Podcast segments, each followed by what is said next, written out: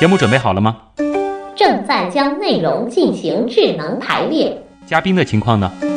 正在为您检索嘉宾的特殊喜好，不用那么详细吧？正在为您安装幽默插件，你这是在吐槽吗？正在为您更换全部文字素材，正在删除您的幽默基因，已将节目专业程度调低到百分之三十五。好了好了，马上开始节目吧。正在为您开启极客秀，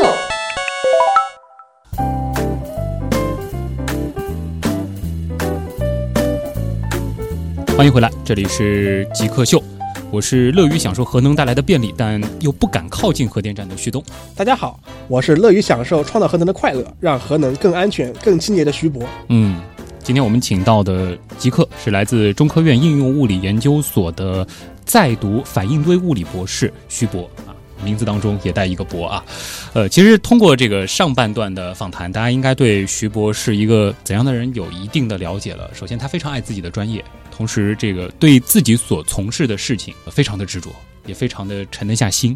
但其实你还提到了一些就关于自己的一个成长经历上的这个东西，其实也让很多人对你更加好奇了。你自己是从什么时候开始觉得这你会对核有兴趣？这个能和大家先说一下。具体是在大三的时候，我们中科院开始对大学生进行那个招生计划嗯做宣传。当时我是接触到了上海应用应用物理研究所的李燕所长，嗯当时他主动来科大给我们做宣讲会。啊，那个时候我是被吸引过去，因为而且另一方面，我的父母都是都是在中石化啊上班，所以我对中国的能源领域也是有一定的了解的。嗯，而且我对我当时的专业信心不是特别大，当时的那个专业高冷一些吗？还是怎么更说呃粒子物理、原子物理，因为因为当时我对量子力学这门课 实在是很不感冒。啊？其实你之前是在学更高冷的量子力学这方面的东西。这个学科在大部分科学家中都是最高大上、 对，最接近究极真理的学科，嗯但是你总得承认，人嘛，毕竟还分三六九等，你可有能更希望看到一些实际的东西。我更喜欢一些比较实际的东西。啊，但是其实，呃，我刚才你其实也提到了你父母的情况，呃，感觉上你父母应该是比较传统的中国式家长，很反转，其实很反转。其实对于这个自己子女的这个，啊，我教们嗯育说他的这个教育也好，或者说对你的这个关爱也好，呃，再加上可能你父母本身他的学历并不是特别高，可能对核这个东西他本身不是特别了解，但是听说孩子要去搞核能，加上结合之前抢盐的这个经历，应该会反对吧？我觉得，确实出现过这种类似的问题吧，但是啊思想工作还是得做的。嗯，当时说你要去转去做核能了，他们是怎么想的？当时的想法就是觉得会不会对生孩子有影响？实际不会 吧？呃，实际上是根本不会的，因为，呃，我可以负责任的告诉你们，我们实验室里面每时每刻都有核辐射计量器，嗯，我们是一个类似于小型的计数器，它会把你每个月辐射到的辐射剂量给记录下来。啊一旦超标的话，它会立刻通报你，让你进行进行体检。啊，而且原则上讲，防辐射、防屏蔽做的比普通人做的好。我可以负责任的告诉你，我们实验室的辐射比我们大自然中的本体辐射还要低。啊，所以说搞核能研究这方面倒完全不用担心。但是只要不作死，你 就没有问题。一定要明白自己在做什么。所以说，就是如果说做你们的这个专业的研究，你必须要所有的东西都搞清楚以后再去操作。这在几乎所有领域、从事领域都是一样的。嗯你做工人，你做对渔民，你做农夫，你不懂你的从事的领域，你还不如在家里种红 薯，安全是底线 啊全底，线嗯，绝对是底线。绝对不能拿人命开玩笑。嗯，所以通过对你父母的科普之后，你父母也就欣然接受让没你有去读核能没了，有没有还是没有没有，我母亲一直希望我当广播员。广播员？ 所以你母亲是希望你从事我的职业吗？对呀、真的吗？但是、呃因为我高中报的是理科，导致后来和和主持人这个专业越走越远，啊，我母亲其实从小都希望我从事像你这样的，在一个研究所里工作， 不同的家庭不同。有机会换一换 啊。所以说，就是到现在，其实她也并没有她不反完对全接受。嗯但他也不他，但他也不反对。我们不反双对啊方在这方面是比较默契的，还好。嗯，那其实呃，普通人对于这个。呃我们说这个核物理学家，或者说是核物理的相关的这个研究者，呃，通常其实都会听闻早些年的从事核物理研究的一些这个科学家的故事啊，总觉得他好像或多或少会对身体造成一些损害。呃，能和大家这个科普一下这个现在的这个研究状态和当时的区别吗？好，首先我之前给大家做的小科普也应该介绍过，嗯，辐射分为胖子、蚊子和光。对，我们大家都知道，居里夫人是死于辐射性导致的疾病。嗯，那是因为当时的人们对辐射几乎没有什么深刻的认识。居里夫人她长期亲自在实验室里搅拌沥青矿，提取镭元素，在这过程中，她的呼吸道、皮肤接触到太多太多的大量的核辐射剂量。他是完全不做呃防护啊当当时的人们完全不懂，而且也没有这个意识。说句实话，你想想看，伦琴第一次发现 X 是 X 光的时候，是自己把手放在 X 光放射仪里面，嗯，不停的拍照片，让现在普通人去设想 一下，觉得这是无无异于自杀。对。当时的科学家觉得这就是科研所必须要付出的代价。我们最开始接触到这种现象的时候，我们并不知道它对是什么。对，而且居里夫人她当时为了随时随地能够研究核辐射，她把连元素的结晶块放在了自己的贴身的衣物的口袋里头，这个在现代是是在实验室里面是绝对不容许的。嗯而且居里夫人她日记本，据我所知，当然可能不是真的啊，嗯，在现在也不能让普通人去触碰，因为她的手接触了富商元素之后，嗯没有经过合适的化学试剂清洗，就开始写科学日好像记有。一个说法说，就是他当时那个实验室的那个门把手也对残留了。对，这是很危险的。我说过，人的皮肤虽然可以抵御绝大部分的胖子和蚊子辐射，嗯但是你进出实验室的时候，基本的卫生条件如果不能达达标的话，它一旦带了出了实验室，这你平时生物圈的话，它的危害是持续性的，这才是最危险的。说句实话，平时一天在实验室里待的时间，尤其是在放射性实实验室的时间，其实是很短很短的，大部分都是你在日常生活中。这个时候，你如果遭受了辐射，后果是不堪设想的。嗯，其实一直在说辐射，请允许我问一个听上去挺挺白痴的问题啊，就是辐射的本质它到底是什么辐射的本质就是撞击，我打你，我打你一拳，你疼不疼？啊？我裸拳头太小太小，小的可以穿过你的皮肤的孔道，嗯穿过你的细胞，直接撞击到你的 DNA 遗传因子上，把你原因子打坏了那么一小块儿，嗯，这就是危险了。如果打坏了一小块儿，没有什么大的影响也没关系，但是如果它发生了癌变，它发生了各种各样奇形怪状的畸变，这就是辐射带来最大的影响。嗯，所以一般来讲，接触紫外线的时候，为什么人会晒伤？其实也是一样的原因，只不过辐射的剂量比紫外线要强不知道多少倍。啊，虽然说紫外线它也是一种电磁辐射，对，紫外线就是比可见光强的伽马射线，嗯，但是再往上，如果说这个波长继续短下去，对，就到了这个伽马射线了。有危险的这种辐射的这个程度了。对啊，但是只要能够保证接触到的剂量，短时间剂量不超过一定程度，不不超过四千，嗯，那说完了这个辐射，还是来说说徐波你本人啊。我看了一下你的这个履历当中，我觉得有一条非常有意思，就你写着是从小学起担任班长一职，至今对，现在还是班长。啊，的确就是你在任何一个学习阶段、任何一个集体里，你都是做班长。对，这个有有一典故吗？是因为就是老师了解了一下，哦，你以前是班长，那你继续做吧。可以这么认为吧？啊，基本就是这因为样。往往当班长的人会容易更容易接着当班长。这个就是班长定律， 班长惯性。那么以后会考虑我们说从事管理方面的事情吗？因为一直做班长嘛。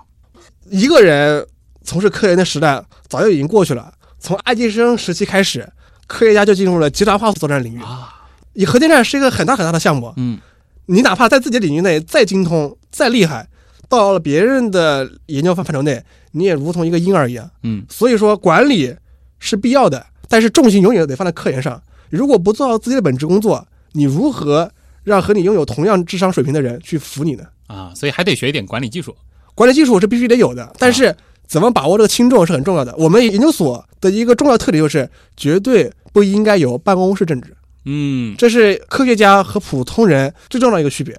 你这样一说，我忽然意识到，就是尤其是像你们是这个核能还是物理，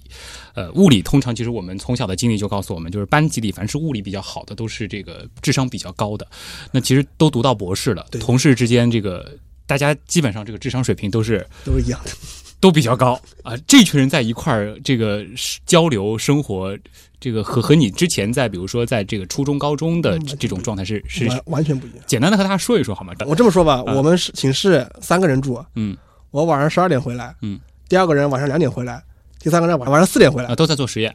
都都做实验。然后我是早上第一个起来，啊，两点钟人第二个起来，四点钟人第三个起来，所以是没有交集吗？几乎没有交集，因为我们三个人从事的领域完全不一样。啊，大学期间，大家是室友们是同出同进、同嗯吃同玩儿。你真正你从事领域一旦啊进入状态之后，你会发现，除了周末以外，周末大家会出去放松，嗯平时工作期间生活大爆炸》里的那个情景是很难在我们这些人身上应验的就。没事儿打个游戏，打还游安排个什么戏周四可什么的啊能有，但是周四打光晕，我 觉得是几乎不可能。周末还有可能，周四打光晕是绝对不可能实现的事情。绝对不可能，就绝是对不一到五的时候是非常忙的。当然了，这也和你的从事领域有关。如果说你真正的把时间安排的很妥当，嗯，每天都能够把效率全部提高到百分之一百二，嗯，你可以有很空闲、很空闲的时间嗯就做出来。比如说，我们有一个同龄的人，他在刚进研究所一年，发表出了一篇很厉害、很厉害的文章，这个有是需要一些运气的吧？有运气也有实力。啊，当然了，我不否认，很多人就是跑模型跑了一辈子没跑出来，有的人跑了模型就跑出来了。所以有的时候，运气和实力都是要兼具。但是如果把你的成功赌在运运气上，嗯，这还是不如可能的。还不如炒股有的时候就算运气来了，你自己没有这个实力，对你发现不了这个东西对。对，好，那其实聊到这儿，我们今天的这个访谈还剩下最后一点时间了，我们还得留给我们的听众啊，因为关于核能，其实普通人有太多的问题对想要问了，那么就进入问题来了，我们来听听大家的问题。你心目中谁是 Jake 呢？比如说年轻时候的乔布斯，我就可以把它理解为一个 geek，然后做一些东西，然后非常拼啊。斯诺登，Facebook 那个叫什么来？Zackbook，王小川，扎克伯格。我记得那个苹果收纳了一个就是网络天才到他们公司的那人叫名字不记得了。乔布斯算吧，比尔盖茨，马化腾，有有个同学就是这个样子。我室友，他就是。呃，我觉得极客应该是身边的那些人，而不是一些很著名的人。问题来了，题来问题来了。欢迎回来，这里是极客秀。今天走进我们节目的是来自中科院应用物理研究所的反应堆物理在读博士生徐博啊。今天呢，徐博将会和大家来科普一些有关核能的问题。我们就来听听看网友的问题啊。水灵花他问说，关于核能有哪些常见的伪科学问题或者是误区，可以给大家普及一下吗？首先住在核电站旁边，并不会接触到比别人多的核辐射。嗯，核电站本身只要完全遵循安全规范，是有一整套机制屏蔽所有的可能泄露的核辐射。嗯而且基本上核电站旁边都会有专门的市政来作为核电工作人员的生活起居地方，他们都是吃在住在核电站附近的。嗯，如果他们都能够在那里安心的住下来，为什么你会担心呢？他们也不会比你少爱惜自己的生命健康。好， 这个回答非常直白，但是我相信普通人都能接受啊。还有其他补充吗？这个除了核电站之外，还有孕妇服，怎么说吧？我对孕妇服的看法很简单，能够平息家庭矛盾，嗯，能够增强孕妇的生活幸福度。除此以外，孕妇服跟辐射一点关系都没有，为什么呢？因为平时孕妇所能接触到的核辐射，撑死了就是电脑、电话、电视这种最普通的微波辐射。嗯，微波辐射无处不有，没有任何科学证据能够 证明微波辐射会对孩子的和孕妇的生命健康造成危害。哎，说到这儿，其实我想到一个，就是有人说这个孕妇不能坐飞机，一人一年接受到本体辐射大概是二点五毫西弗，成年人坐一次飞机所接受到的核辐射连这个的百分之一都不到，除非你一年坐一百次以上。当然了，那样的话我也不是不予评估了，就是如果说这个你就是偶尔坐一两次飞机，绝对这不会个有问题。接收到的这个比本地辐射的这个每年的这个值还要小很多。但我觉得孕妇在这过程中受到的颠簸对孩子的危害可能更大。啊，所以从这个角度来考虑，孕妇不要坐飞机不要倒坐是飞真机的。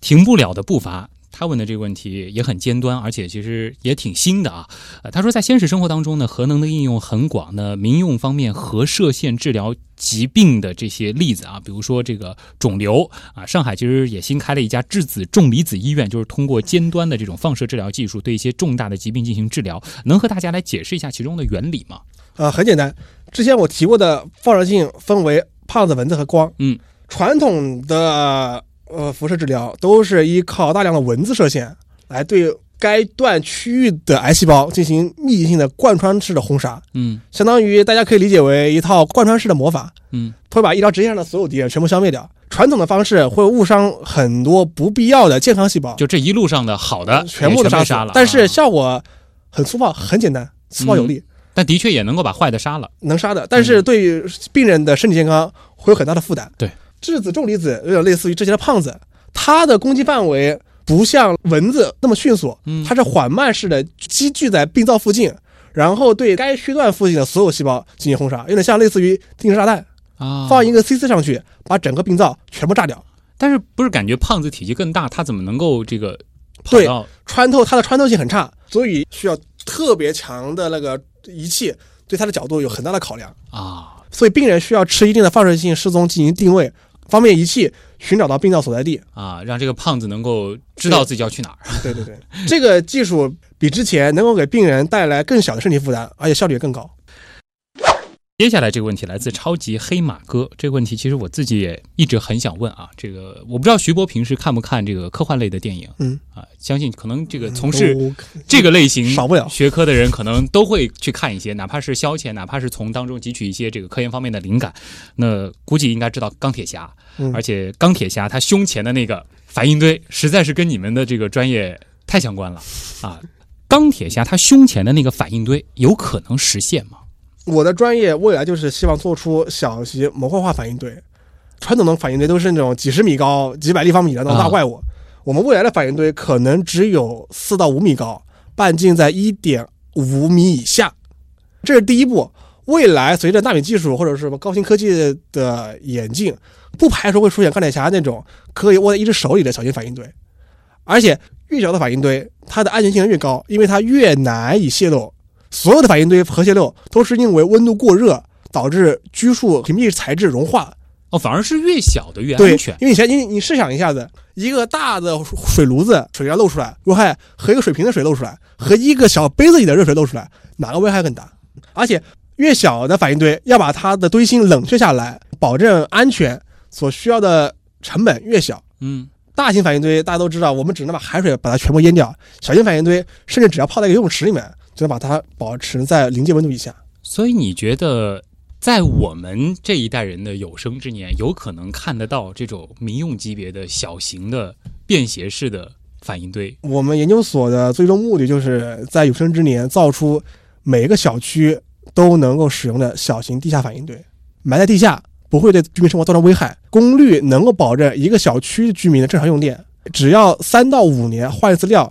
就能够让大家正常的工作下去。重要在于它很安全。不光安全，大家都知道零八年大雪灾，嗯，很多地区出现了局部式的断电，因为我们铁路系统全部瘫痪，导致很多来自北方的煤矿嗯无法通过火车运到南方来发电，而我们中国百分之六十九的电力全部是依靠火力，嗯，所以一旦在未来出现类似的重大自然灾害，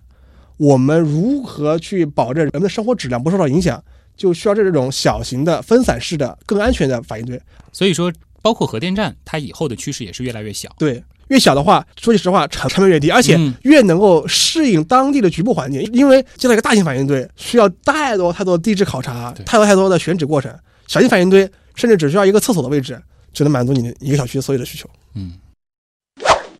接下来一个问题来自暴走天涯，这个问题，呃，其实徐博一定猜到会有人问，就是人类离可控的核聚变还有多久？因为之前其实都在说裂变的反应堆，对，我的本科是在中国科学技术大学度过的，嗯我们一直在从事着呃托克马克可控核聚变反应堆的研究。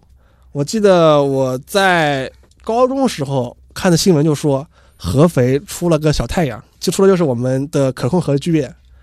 目前国际上最大的核聚变叫 E ITER，中国叫托克马克，都在设计的关键阶段。当然了，我作为一个核裂变领域工研究学生，我对核聚变不敢有全人的见解，这两个分得非常开。非常开。因为核裂变在一九四二年的时候，就由费米教授在美国做出了第一个原型堆，嗯而目前人类的核聚变原型堆还在筹备和建设过程中。目前最大问题就是在于核聚变的中心温度高达五千万到一亿摄氏摄氏度，而它的外侧温度是在零下二百七十左右。如何解决这个巨大悬殊的温差，同时保证整个反应堆的稳定，嗯，是目前科学家们最头疼也最亟待解决的问题。当然，我相信他们在未来能够克服这个困难，但是这需要其他领域，尤其是材料等各个领域方面的突破才完成。核电站的进步嗯绝对不是核电站领域内的进步，而是整个民用所有科研领域内的共同创造才能得到的结果。那可以理解为，就是说，如果说人类对核能的利用往后的这个终极的方向，应该就是可控的核聚变。可控核聚变，没错。而且核聚变一旦真正的能够做到可控式发展的话，它的前景是比核裂变要美好的多，因为它的原料太丰富了。非常的干净， 因为一个是从大变小，对一个是从小变大，而且只要有水，嗯哪有水哪就有能源。我们地球百分之七十都是水，大家绝对不会为了抢水而发动战争，对嗯吧？啊，这个问题来自顾国晚秋，他说，呃，学习核能相关的专业啊，这个完成学业之后，主要从事哪方面的工作？是这个全部到中科院体系当中去做研究了吗？不是还是说有这个其他的就业方向呢？核电站相关领域知识应用前景十分广泛。嗯刚才我也提到了，下到养 猪，上到卫星发发射，嗯，你都需要知识都是共通的。对，像我们做热供水力分析，在目前民用市场应用最广泛的就是太阳能热水器。啊，你们家的每一个用太阳能热水器的人，都有相应的用热工软件模拟的结果来验证它的效率、价格和发电。嗯，大家不要把核电站的科学家想象成天天待在实验室里的怪人，我们都是普通人，只不过我们从事的领域比较特殊而已。嗯，就我所知，我们研究所的就业渠道除了继续从事核能及其相关领域，很多的从可以从事医疗、从事热供水利，包括空调，包括其他的化工领域内所有需要运用到热供水利的行业，我们都可以从事。热工水利，对，就好比是模拟太阳热水器能够吸多少热、发多少电、水怎么流、需要多少秒流一圈儿的模拟过程。它的应用前景可以在空调、在养猪、在航天飞机的燃料电池，在各个领域内都有很广泛的前景。嗯，如果从事的是核辐射本身，则可以去医学以及辐射剂量等等与之相关领域。材料当然了，其这个前景是太广泛太广泛，嗯以至于我都不用举例子。嗯，其实真正愿意留下来从事科研的人也不少，但是每个人都有选择自己所感兴趣方向的自由。对这个我们是不会不会阻止的。因为在这个核能相关的这个专业学习，除了就是相关的这个核物理知识之外啊，还包括你前面其实最早也提到的一些编程的技术，对啊，有很多的一些技能都是必备的没错没错，啊，所以出来之后的自己的这个适应性也是非常广的。这个完全是以你的兴趣决定。我们研究所是不会强迫你要求继续从事某种行业。嗯，其实今天一开始的时候，呃，我给我自己的定位是我乐于享受核能带来的便利，但是本身其实看到核电站啊，如果说是这个处在自己家附近的话，一定是心里会有些咯噔的啊。当然，其实今天通过和徐博的这一个小时的交谈，我相信不仅仅是我啊，包括咱们收音机前的大部分朋友，听到核能，听到辐射，不再会直接和这个有害的辐射、癌变等等相关了。相反，如果说我们对这种技术应用的好的话，它可以帮人类战胜肿瘤，它更可以给我们带来取之不尽、用之不竭的能源。那今天也再次感谢徐博来到我们的极客秀啊，谢谢你。